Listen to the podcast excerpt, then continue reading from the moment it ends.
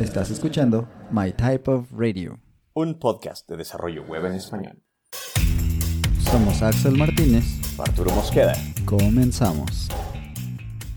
Hola, este es el segundo episodio de nuestra miniserie acerca de la evolución de Vue. Estamos platicando con Noemí León y si no has escuchado el episodio anterior, te invitamos a que lo hagas. Continuamos.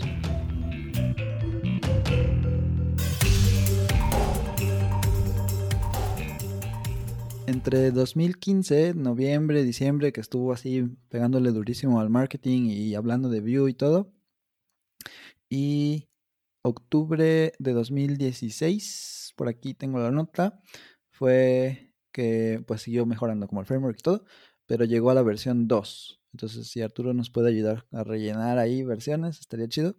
Pero primero de octubre de 2016 tenemos Ghost in the Shell, en la versión 2.0. Esta creo que vi un remake de una movie o algo. También está muy buena la historia. El 2.0 es View eh, Ghost in the Shell 2016. Y aquí es donde ahora sí yo ya medio entré a ver qué onda, ¿no? Porque dije, ah, mira, 2.0 significa que todo lo que tenía que haber aprendido seguramente ya lo aprendió. Y ahorita en la 2 seguramente va a estar pues más padre la cosa, ¿no? En ese punto también ya me conseguí, por ejemplo, este curso de Maximilian Schwarzmüller en Udemy. Y está bien bueno, sí se los recomiendo por si son de seguir cursos y todo. Está en inglés, pero es muy, muy bueno. Ahí es donde yo aprendí pues una buena parte de, lo que era Vue, los conceptos y todo. Y bueno, esto fue, fue Vue 2 en 2016. Vale, sí, voy a comentar lo de la versión. Se darán cuenta que no hay una versión F. y eso es porque la están reservando para la siguiente versión del 1.1, si es que alguna vez sale. 1.1.x. Todavía no existe una versión F. Ah, muy bien. Muy bien, muy bien. Sí, hizo su tarea. Claro, claro. Estuvo muy buena ese, ese dato. Va, pues algo que digamos que en la parte técnica de esta, de esta versión 2 eh, podríamos platicar sería que es un rewrite. Entonces, pues tuvo que empezar de cero otra vez. Y Vue 2 incorpora ya un Virtual DOM, como lo hacía React. Y también em, algunas otras ideas, ¿no? Dice aquí de otros, otros frameworks. Ya habíamos platicado en otro episodio acerca del punto exacto en el que Vue rebasa a React en cuanto a su cantidad de estrellitas en GitHub, lo que sea que eso signifique y para quien lo tenga en cuenta. Y en este punto ya habría 314 contributors, personas que pues aportan al proyecto, ¿no? En GitHub y eso. De los 40 y pico que había contabilizado en algún punto anterior, ahora había 314 personas metidas tratando de ayudarle a, hacer que su proyecto fuera mejor y mejor, ¿no? Si bien al principio era una librería solo para la vista, digamos, no, no se iba a quedar ahí, ¿no? Em, en algún punto él se preguntaba así como, ¿qué, ¿qué, hace diferente a Vue de otros frameworks, de otras librerías? Y entonces en su blog dice, eh, para ser honesto, esto me lo pregunté a mí mismo varias veces, ¿no? Cuando todo el mundo hablaba de React en 2015. Y lo que me llamó la atención, dice, es que cada cierto tiempo tendría una mención en Twitter de cómo es que Vue.js había hecho la vida de una persona más fácil.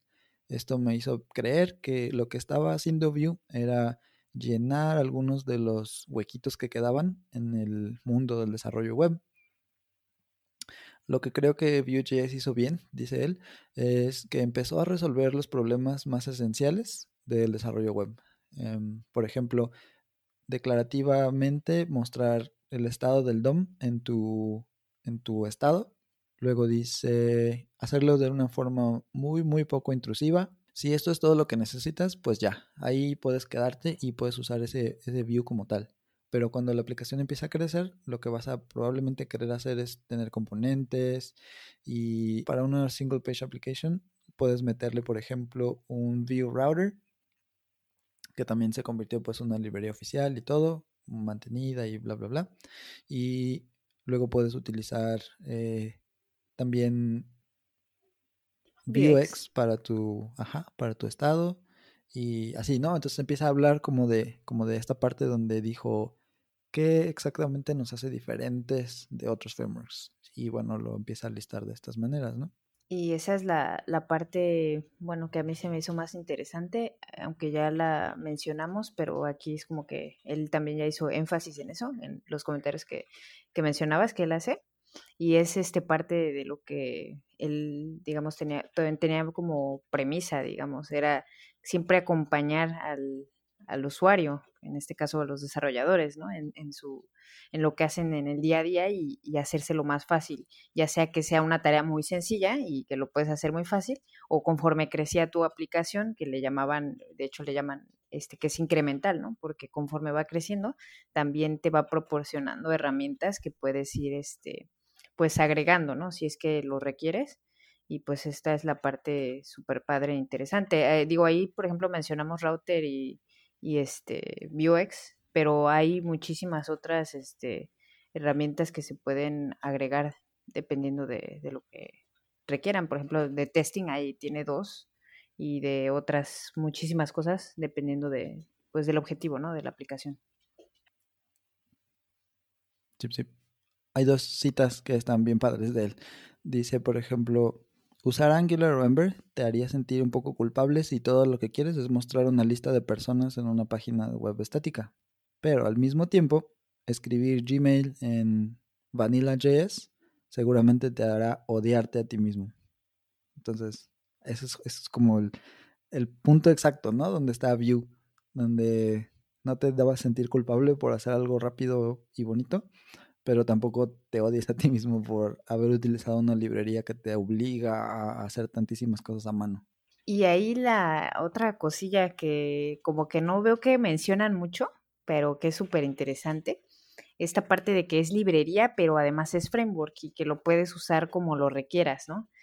Por ejemplo, siempre que me preguntan cómo empecé con Vue.js, les decía que me pidieron un feature, ¿no? Y este era de un screenshot y precisamente eh, estaban trabajando con Node y este con Vanilla JS.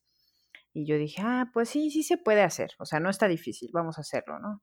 Pero de repente ya empezaron a, no, pero ahora ponle esto y ahora ponle hasta tooling, ¿no? Así para dibujar cositas y mil cosas, ¿no? Y ya empecé a ver como que crecía y dije, no, no, no, espérame, este, mejor voy a necesitar un framework. De repente ya dije, no, pues, este, chequé las opciones, vi que Vue me parecía bastante atractivo. Y sí, lo integro simplemente con agregar literal así un script este, y listo, ¿no? Apuntando a la CDN, ¿no? De, de Vue.js. Y sí, o sea, lo puedes usar como esta parte, como una librería, independientemente de, del backend que tengas, por ejemplo. Este, y te lo vas a ver muchísimo de, eh, mejor que utilizar por ejemplo, jQuery, que luego a mí me pedían ya proyectos que ya tenían hechos con jQuery y decía, ay, no, esto es horrible, horrible. Sobre todo que se empieza a hacer un espagueti eh, tremendo, ¿no? Y dependiendo del, del, feature que estés haciendo, pero este, pues aquí me salvó la vida, la verdad. Y el feature salió, salió súper rapidísimo, o sea, ni yo me lo esperaba hacerlo tan rápido. Este, Y, y, bueno, ya pues ahí, de ahí surge el amor por, por Vue.js, ¿no? Pero sí es esta parte, pues de que puedes eh, integrarlo ah, de dos formas diferentes, ¿no? Librería o framework. Tú lo experimentaste así. Exacto. Venga, venga. Entonces dice, por ejemplo, también acá hacer algunos calls for you, o sea, decidir algunas cosas por ti, pero no hacerlas obligatorias. Eso es también parte de esto, ¿no? De la flexibilidad en la filosofía del, framework.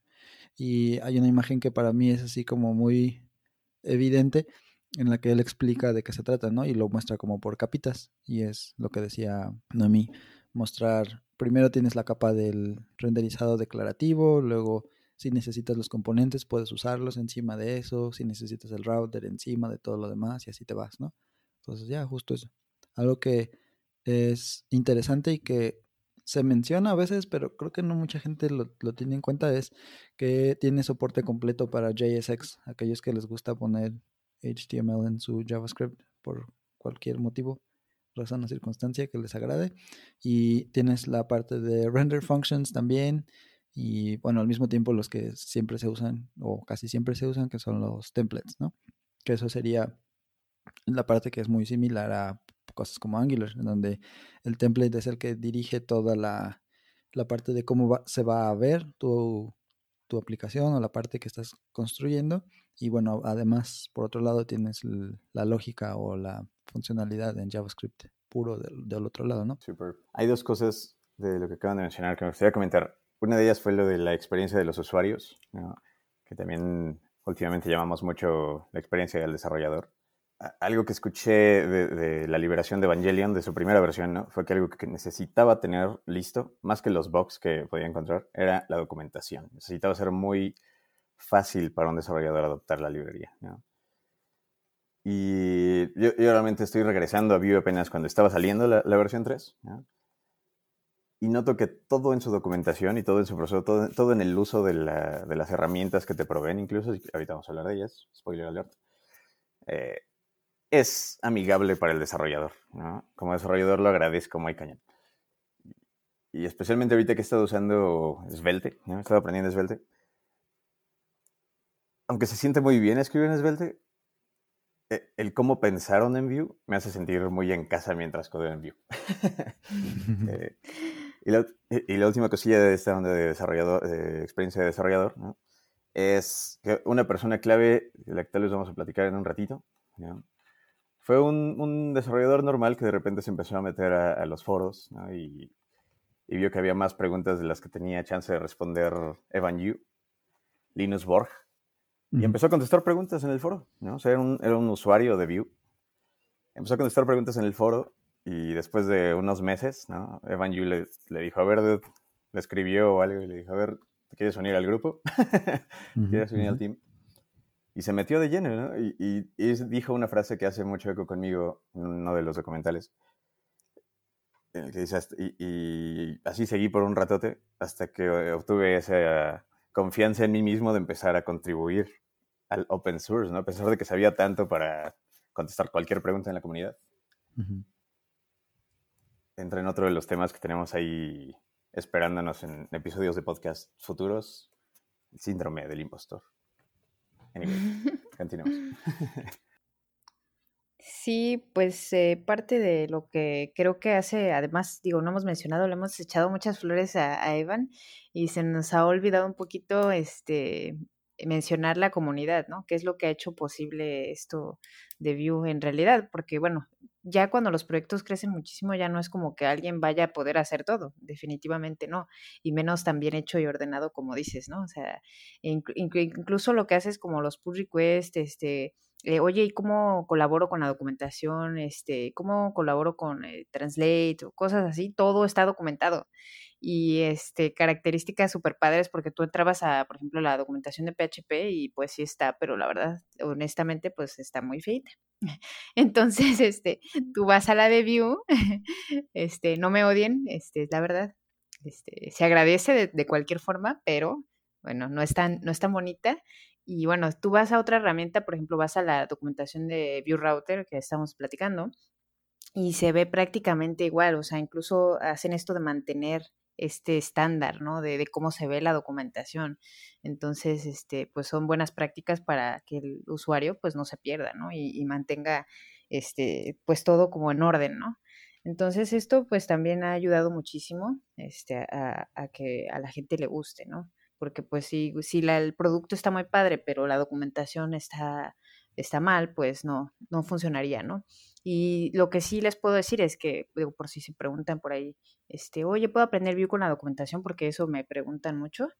Este, sí puedes, o sea, yo la verdad aprendí Vue sin, sin más, más que la documentación. No me metí a ningún curso ni nada. No soy mucho de cursos, este, no lo digo mucho, pero porque yo doy cursos, pero no, yo sé mucho de documentación y me gusta más leer que, que escuchar. Eso es cierto, ¿no? Entonces, este, pues yo me metí a la documentación, y pues no hay nada mejor que probar, ¿no? Entonces es igual bastante sencillo, entras a CodePen, este, listo, empiezas a probar y listo. Lo que sí es que ya cuando te topas con escenarios muchísimo más este, complicados, o sea, en la documentación vas a encontrar escenarios básicos, pero ya después pues se vienen los retos este, más complicados y ahí sí pues es o de buscarle o de ahí sí avéntate un curso de algo muy específico, ¿no? Pero bueno, este, está muy padre lo que se puede hacer solo con la documentación. Sí, a, mí me gustaría regresar justo a lo de la comunidad y de cómo es que fue creciendo. Ah, hay una parte en la que pues se le pregunta a Evan, ¿no? Como acerca de las similitudes, las diferencias entre, entre su tecnología y otras.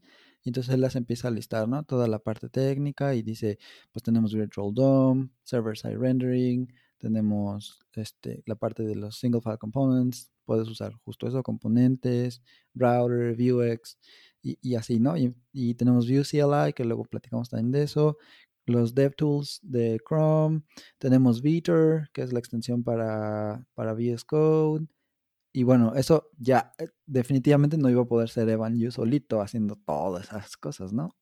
Te tuvo que haber involucrado a un equipo de trabajo, a un, a un equipo que se armó pues de la pura comunidad.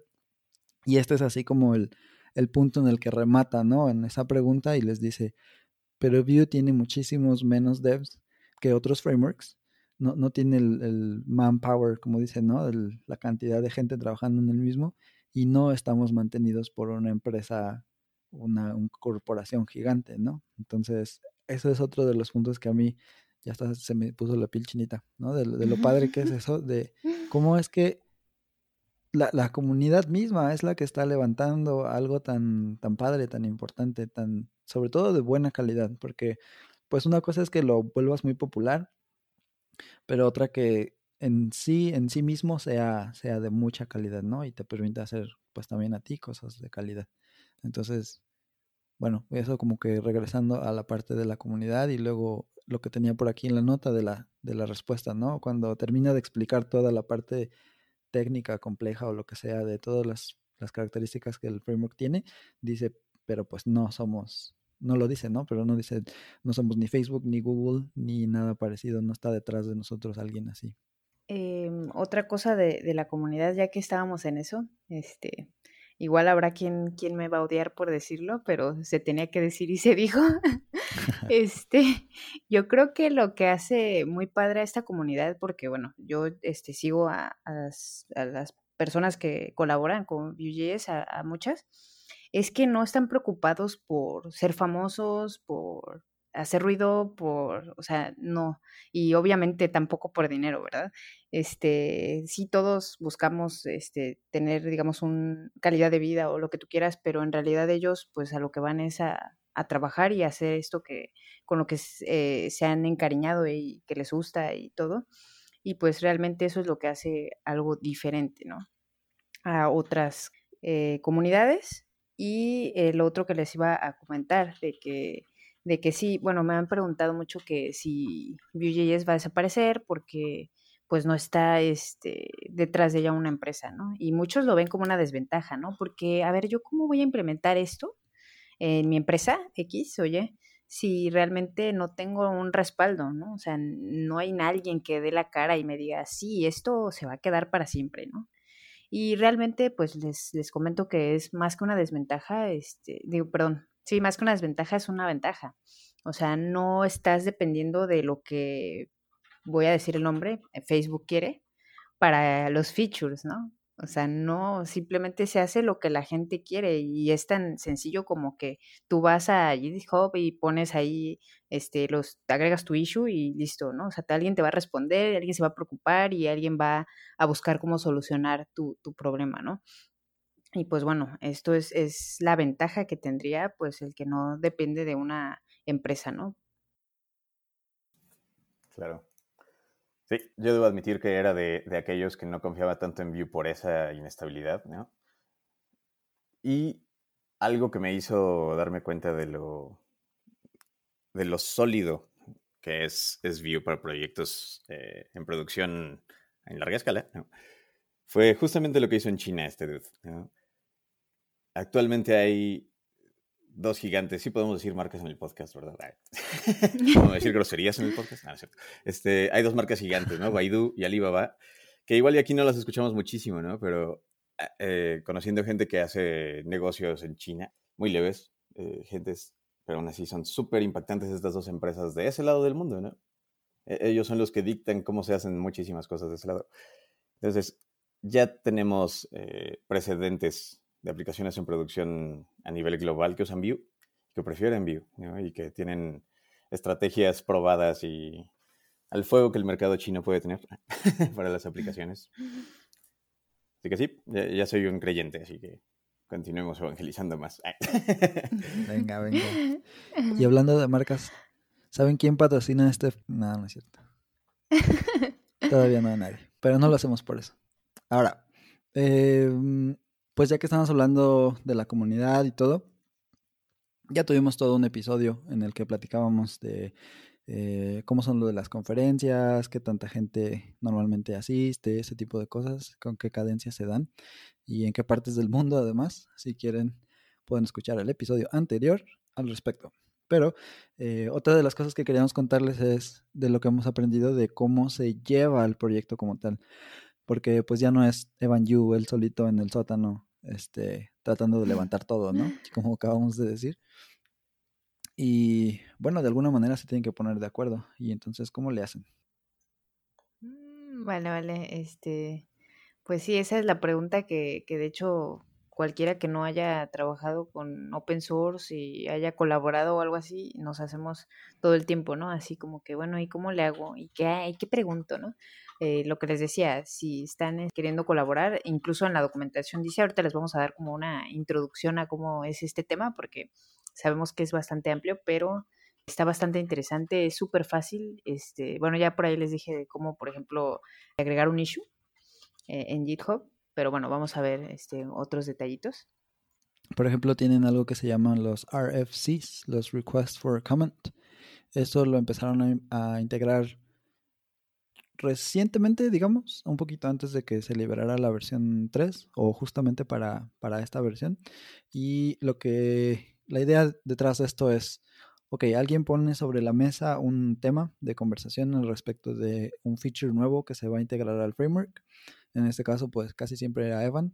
Y él decía, ok, estoy pensando eh, en, por ejemplo, los primeros fueron, quiero integrar la sintaxis de usar clases para crear nuestros componentes, como le haría Angular o como le hizo React originalmente, ¿no? Y él diría, eh, la lógica detrás de esto es, bueno, eh, A, B, C y D, ¿no? Entonces, ¿ustedes qué opinan? Y eso es literalmente ustedes qué opinan, ¿no? En este caso sí está buscando por un feedback directo de la comunidad para que ellos le digan qué anda con eso.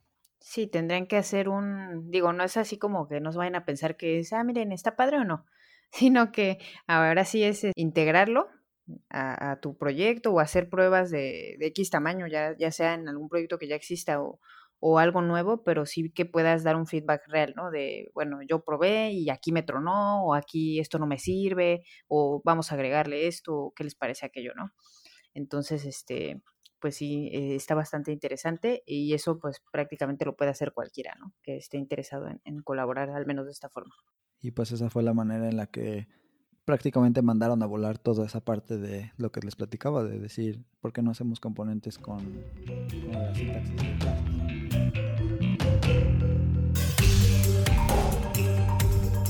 Aquí termina el segundo episodio.